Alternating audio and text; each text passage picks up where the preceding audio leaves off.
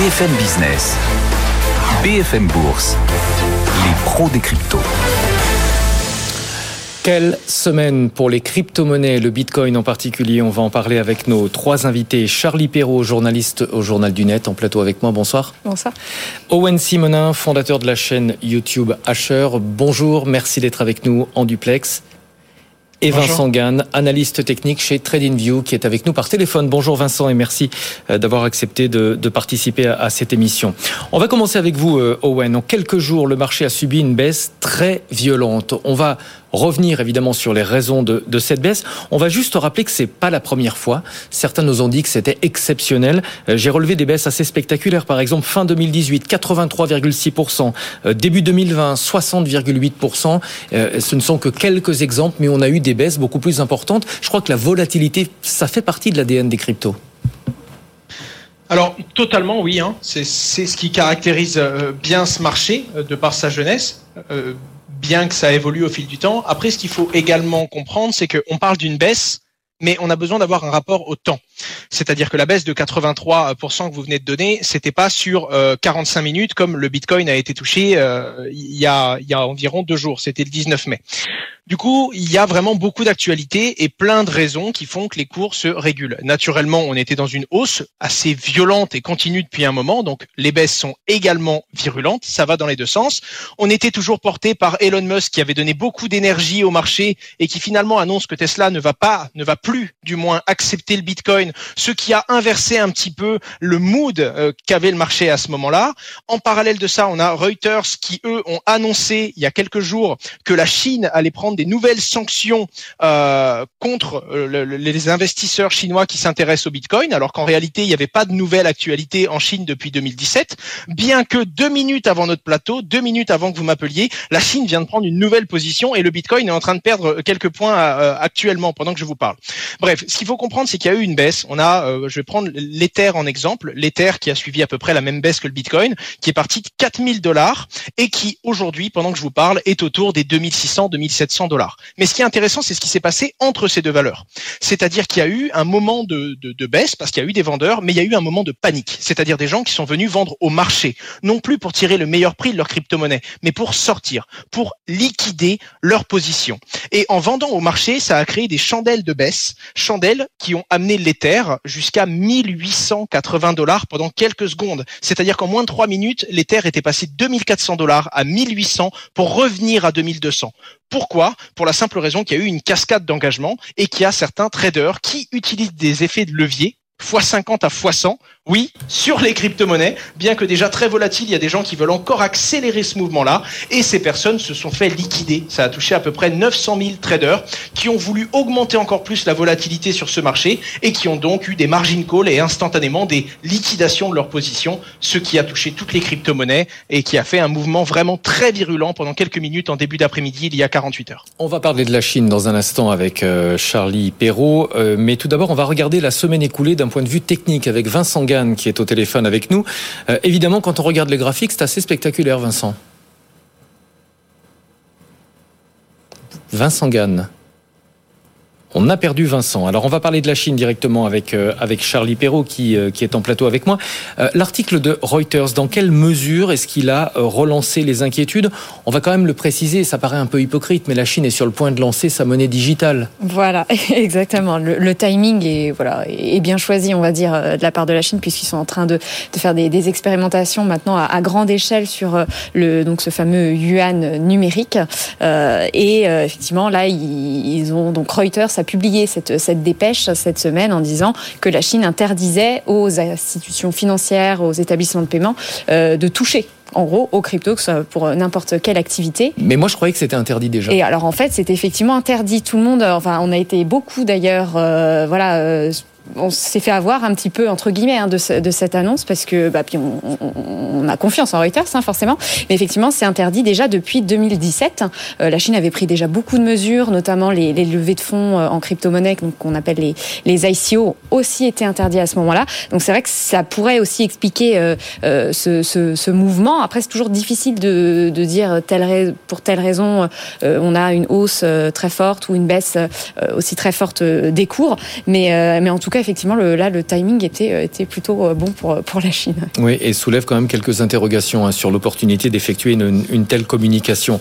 On a retrouvé Vincent Gann. Vincent, si on regarde la semaine écoulée sur les cryptos d'un point de vue technique, je le disais, le graphique est assez impressionnant. Oui, bonjour Stéphane, euh, bonjour Chali, bonjour Wayne, bonjour à tous. Alors oui, effectivement, semaine, euh, semaine assez incroyable pour le marché des cryptos. On s'attendait pas à quelque chose euh, de cette nature. Alors bon, on va pas, je vais pas refaire toute l'histoire, mais voilà les éléments intéressants que, que je peux dire. Le, cours du Bitcoin depuis deux trois mois, il était neutre, complètement flat était neutre sous les 60 000 dollars. Il avait laissé la place à ce qu'on appelle la saison des altcoins, avec des mouvements parfois excessifs, très bien.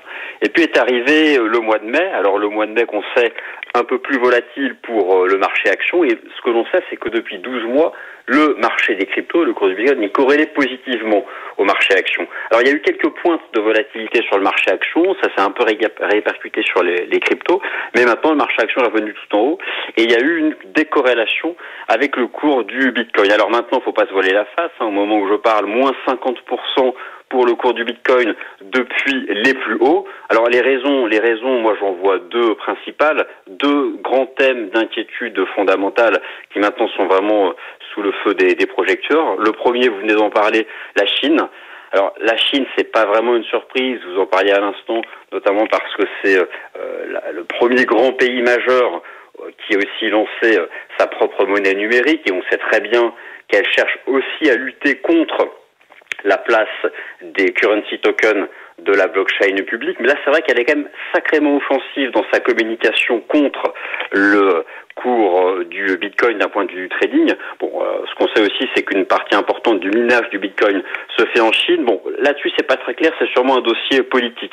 Et puis à cela s'ajoute ce second thème d'inquiétude fondamentale. Alors là, c'est très partisan. Franchement, j'ai pas la réponse. Euh, c'est la pollution, voilà, l'impact du minage du Bitcoin sur l'environnement. Les partisans euh, des cryptos euh, expliquent très bien que l'essentiel de l'électricité au service du minage vient de l'énergie renouvelable, mais euh, d'autres insistent sur le fait que ça pollue énormément, voire plus qu'un certain pays. Bref, c'est deux thèmes en même temps, la Chine qui lâche un peu le BTC et puis cette thématique du climat. Et voilà donc l'impact sur sur les cryptos. Voilà l'impact sur le Bitcoin. Bon, c'est il y a, y a, un troisième aspect, on va en parler plus tard dans, dans l'émission, c'est aussi l'impact énorme qu'il y a eu dans, dans l'accélération de la baisse cette semaine, de l'effet de levier, de la dette de marge chez les euh, traders privés, qui a largement accentué la baisse, notamment sur cette session du 19 mai, où le marché a fait, euh, a fait une chute à 30 000 dollars. Peut-être une relation de cause à effet, euh, Charlie, mais cette semaine, euh, de nombreuses plateformes ont eu des problèmes techniques. Est-ce que c'est habituel?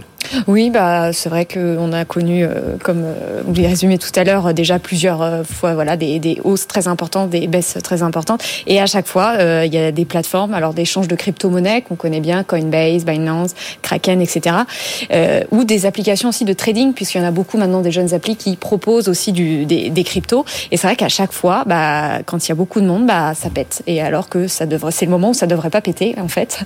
Et euh, on a C'est quoi C'est un défaut de jeunesse? Bah, alors, euh, je ne sais pas, puisque là, on est quand même face à des grosses plateformes en plus qui ont des moyens. Alors, certes, effectivement, c'est encore jeune, mais euh, Coinbase, par exemple, hier, enfin, euh, il, y a, il y a deux jours, elle a été en panne pendant une heure et demie. On pouvait pas retirer retirer ses cryptos. Binance aussi, qui est donc l'équivalent en, en, Asie, même même problème. Donc, c'est vrai que c'est un petit peu inquiétant pour tout pour des boîtes qui, qui valent très très cher quand même, parce que Coinbase est en bourse vaut bon aujourd'hui que 50 milliards entre guillemets, ils ont, ils ont un peu perdu. donc évidemment, ça ça pète ou ça devrait pas péter, alors que des fois sur les marchés actions, mm. quand vous avez des hausses, vous n'avez pas autant de voilà de gros gros courtiers qui, qui connaissent ces, ces désagréments. Euh, voilà. Bah, après, il y en a quand même beaucoup aussi de plateformes qui ont tenu, euh, mais c'est vrai que globalement, c'est un peu c'est un peu inquiétant. On peut se dire, voilà, effectivement, c'est compliqué de retirer ces cryptos à ce moment-là. Euh, après, euh, voilà, il y a aussi tous les problèmes d'enregistrement de, nouveaux clients. Ça aussi, ils mettent beaucoup plus de temps. Euh, mais bon, ça c'est un peu plus compréhensible quand on a effectivement une ruée de nouveaux investisseurs, voilà, de, pour, pour s'enregistrer. Alors, ruée de nouveaux investisseurs, ça veut peut-être dire aussi qu'il y a toujours une, une confiance dans ces, euh, dans ces crypto-monnaies. Euh, Owen, le Bitcoin, après le, le, recul, le plongeon du début de la semaine, a progressivement repris des couleurs, même si on n'a pas complètement retrouvé les niveaux qu'on avait la semaine dernière. Est-ce que ça veut dire qu'on a une forme de retour de la confiance? Alors, quoi qu'il arrive, cette baisse a remis les pieds sur terre à pas mal de personnes qui pensaient que les crypto-monnaies allaient s'envoler et n'imaginaient rien d'autre que du vert sur leur portefeuille en se levant le matin. Et c'est pas plus mal. Déjà, pour beaucoup, ça a nettoyé pas mal de choses sur ce marché, notamment ceux qui n'avaient connu que des hausses depuis le début. Il y a eu quelques bonnes annonces quand même qui sont venues, peut-être un peu tard, mais on a quand même Elon Musk qui a tweeté euh, Tesla as the Damon Hands, c'est-à-dire en, en, traduction dans le monde des crypto-monnaies, c'est vraiment Tesla conserve euh, ces crypto-monnaies. C'est l'inverse des paper hands, qui sont les personnes qui vont acheter, revendre et prendre des décisions assez rapidement. Donc Elon a envoyé un mouvement inverse à ce qu'il avait livré une petite semaine avant, à croire que ça change de sens toutes les deux minutes. Mais pour le coup, en disant que même si Tesla n'acceptait plus les bitcoins, Tesla comptait bien conserver jusqu'au bout les bitcoins euh, qu'ils avaient achetés. De la même façon, on a Cathy Wood, qui est la, la, la gestionnaire d'un gros gestionnaire d'investissement, qui, elle, explique qu'elle voit toujours, malgré cette baisse, le bitcoin aller taper les 300 000 dollars, ce qui, pour le coup, est, est une valeur bien au-delà du bitcoin aujourd'hui. Donc, en plus de tout ça, il y a des gens qui en ont profité. Il y a certes des débutants qui pensaient que tout allait monter et que ça ne s'arrêterait pas, mais il y a également des opportunistes qui, eux, ne sont plus du tout affectés par cette panique et qui se sont dit ok tout le monde panique là on n'est plus dans un mouvement rationnel. On est dans une correction qui va trop loin des paliers de déclenchement des, des personnes qui utilisent des effets de levier qui sont liquidés. Ça va descendre les prix ponctuellement pendant de très courts laps de temps à des, euh, à des, des minimums qu'on pourrait retrouver sur la journée. Et donc on va en profiter pour acheter très peu cher. Et il y a des traders qui ont réussi à obtenir des, des Ethers à 1900 1950 dollars pour les revendre quelques minutes après à 2500 donc là où ça a fait beaucoup de peur à certains ceux qui ont l'habitude de ce marché et qui le maîtrisent ont pu même saisir de très bonnes opportunités. Alors de là à vous dire que tout le monde est aussi enthousiaste qu'avant tous ces, toutes ces annonces non. Je pense que le marché s'est réveillé un petit peu et que ça a rationaliser la confiance qu'on pouvait avoir en les crypto-monnaies sur du très court terme, mais évidemment, ça a recentré euh, la confiance sur le fait que techniquement, on n'a pas passé certains supports. On a brisé le, le support des 42 000 dollars, mais on n'a pas brisé celui des 30 000 dollars.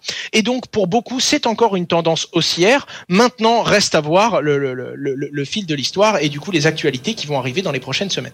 Avant de s'intéresser aux nouveaux entrants qui ont peut-être pris peur hein, quand ils ont vu euh, cette semaine, Charlie, est-ce qu'on peut rappeler euh, les grandes évolutions depuis le, début de l'année ou même depuis un an? Oui, parce que malgré effectivement cette chute, euh, voilà, on est quand même sur une très belle tendance. J'ai revu les chiffres parce que c'est vrai qu'on on a du mal à, à, prendre autant de recul, mais le Bitcoin a fait plus 36% euh, depuis le début de l'année, quand même, c'est pas trop mal. En un an, plus 315 euh, Et le 21 mai 2020, Bitcoin était à 9500 dollars. Donc voilà, pour, pour se rendre un petit peu compte euh, de la chose. Ethereum, c'est pareil, plus 323% depuis le début de l'année. Euh, et en un an, il est passé de 209 dollars à 2700 dollars à peu près euh, aujourd'hui. Euh, et on peut voir cette même tendance sur la plupart des, des, voilà, des, des, grandes crypto-monnaies, en tout cas dans, dans, les premières. Vous avez même, j'ai noté Cardano, plus 800% depuis janvier. Donc voilà, on est sur, sur des, des pourcentages assez, assez c'est impressionnant euh, quand même. Je suis pas sûre qu'on trouve d'autres euh, voilà d'autres progressions aussi intéressantes sur voilà dans d'autres marchés. Euh, même si effectivement il y a quand même quelques actions qu'on, qu'on, qu'on d'ailleurs des, boîtes qui ont bien profité de la crise, qui ont, qui ont aussi connu des, des, belles hausses. Owen, vous disiez à l'instant, ça ramène peut-être les pieds sur terre. Ça peut toutefois faire peur aux gens qui viennent d'entrer sur le marché des cryptos. Rappelez-vous, on avait tellement progressé euh, ces derniers mois. Euh, on a eu, je pense, pas mal de, je ne vais pas être péjoratif, mais de touristes qui sont arrivés sur le marché qui ont peut-être eu peur cette semaine. Alors très clairement, et euh, bah, évidemment, il y, y, a eu des pertes, donc il ne faut pas le dire de cette façon-là, mais c'est peut-être même pas plus mal parce qu'il peut y avoir des, des, des, des, baisses plus violentes. Là, ça a fait prendre conscience à certains, peut-être qu'ils ne comprenaient pas à quel point le marché des crypto-monnaies pouvait être virulent, mais ça a pu donner un, un avant-goût, on peut le dire, de ce qui existe réellement dans le monde des crypto-monnaies. Euh, en, en 5 ou 6 ans, j'ai connu des baisses bien plus violentes et des déclenchements euh, qui ont été euh, beaucoup plus sanguinolents sur le marché des crypto-monnaies et qui ne se sont pas autant reconstruits, car quelques jours après, le Bitcoin avait déjà effacé, donc 48 heures après, le Bitcoin avait déjà effacé presque un tiers de la baisse qu'il avait connue euh, il y a deux jours. Donc pour le coup, c'était une prise de conscience qui n'était pas totalement négative, en tout cas pour tout le monde. La deuxième chose, c'est qu'il faut comprendre que c'était pareil en 2017, c'était pareil en 2013, c'est pareil en 2021, c'est-à-dire que quand les crypto-monnaies prennent beaucoup de valeur d'un coup, ça enclenche la machine médiatique. Les médias vont commencer à parler des crypto-monnaies et des médias de plus en plus grand public, ce qui va augmenter le nombre de nouveaux entrants, que ce soit des institutionnels ou des particuliers, qui vont s'intéresser à ce marché. Quoi qu'il arrive, il y aura peut-être, suite à cette baisse, moins de nouveaux entrants sur ce marché. Mais ceux qui vont rester et qui ne vont pas le quitter sont soit des personnes qui ont compris que c'était risqué et qu'on ne devait pas venir que pour la volatilité, ou alors des personnes qui certes ont compris qu'il y a ce risque, mais qui s'intéressent réellement à la technologie qu'il y a derrière. Car la seule courbe qui, bien qu'elle freine ou qu'elle accélère de temps en temps, est toujours, toujours en hausse, c'est le nombre de personnes qui s'intéressent à cette technologie. Et bien que ça freine un petit peu et que ça limite l'intérêt dans ce domaine-là, parce que beaucoup de gens venaient uniquement pour prendre des profits sur du très court terme, un peu comme dans le monde de la bulle d'Internet, hein, dans les années 2000. Les premières personnes à venir étaient des personnes qui étaient intéressées uniquement par cette volatilité et par ce, cette promesse technologique. Là, ça nettoie un peu le marché et ça permet de conserver et de rappeler à tout le monde que certes, il y a cette plus-value, mais ça ne remet en rien en cause les fondamentaux qui sont la vraie finalité de la technologie blockchain. Ah ça n'est pas un casino, ça n'est pas l'euro million, on ne gagne pas à tous les coups. Euh, Charlie, un mot, est-ce que vous avez observé dans cette marée noire des signes positifs? Bah, euh, oui, quand même. si on, cherche un peu, non, même depuis hier, il y a eu quelques belles annonces, notamment, euh, voilà, côté, euh, il, y a, des boîtes qui ont profité justement de cette baisse. On, connaît bien MicroStrategy, puisqu'il a déjà beaucoup investi, hein, des milliards de dollars dans, dans le Bitcoin. Et ben, ils ont annoncé, voilà, qu'ils ont justement fait un nouvel investissement de 10, de 10 millions. on a eu aussi Wells Fargo, donc grande banque américaine, qui a annoncé qu'elle allait proposer, voilà, pareil, des, services d'investissement en crypto prochainement. On a eu aussi Saxo Bank qui vient de lancer aussi du trading sur plusieurs euh, paires de, crypto-monnaies. Bon, pas, pas encore euh, partout euh, dans le monde, mais il y a quand même, voilà, ça n'a pas non plus fait un, froid. Puis on n'a pas eu encore d'annonce de, voilà, par exemple, Tesla qui a dit j'ai revendu tous mes bitcoins. On va donner le mot de la fin à Vincent Gann, analyste technique chez TradingView. Le bilan de cette semaine, Vincent? Oui, alors, il y a plein de choses qui viennent d'être dites intéressantes en plateau. Je suis assez d'accord avec ce que disait Owen sur le, le côté purge purge nécessaire parce qu'il y avait eu énormément d'excès. Alors pas forcément sur le Bitcoin sur les dernières semaines, mais plus du côté euh, des halts, euh, beaucoup même. voilà, je vais être, on a dû lire de, de shitcoins qui, montaient pour euh, sur rien du tout, des, des, des performances à 3-4 chiffres basées sur du vent. Donc ça, c'est la première chose qui me semble intéressante. Le, le deuxième aspect, vous en parliez aussi à l'instant, c'est le côté effet de levier euh, qui était beaucoup trop important encore une fois chez euh, les traders privés. Et logiquement ces positions sont protégées par des stops de protection en trading. Et lorsque le prix du stop est atteint ça devient un ordre de vente au marché. C'est ce qui a expliqué les mèches basses les points bas importants qui ont été euh, touchés cette semaine. Maintenant là aussi il faut pas se voiler la face. On sait que à la grande différence de 2013 ou 2017 partie importante de la hausse depuis un mois, en fait, depuis un an, elle a été aussi portée par du flux institutionnel. Et maintenant, voilà, c'est l'heure de vérité. Les masques doivent tomber. Typiquement, lorsqu'on a comme ça une baisse de 50% depuis les plus hauts, si les institutionnels, petit à petit, se sont vraiment davantage ouverts aux cryptos, notamment la haute finance américaine, si elle a vraiment l'intention d'ouvrir une partie de ses capitaux, la gestion d'actifs, aux crypto-monnaies, eh bien, c'est maintenant qu'on va être fixé, euh, voir s'ils vont acheter le, le creux ou pas. Donc, c'est, c'est vraiment une semaine euh, euh, cruciale et enfin simplement le, mot de la fin. Très le seuil a déjà été cité, le, seuil des 40-42 000 dollars. Ce sera quand même extrêmement pérenne sur le plan technique que ce soir le marché parvienne à le préserver. Merci beaucoup Vincent Gann, analyste technique chez TradingView. Merci à vous en plateau Charlie Perrault, journaliste au Journal du Net et merci à Owen Simonin, fondateur de la chaîne YouTube Asher. Merci à tous les trois, c'est la fin de cette édition des pros des cryptos.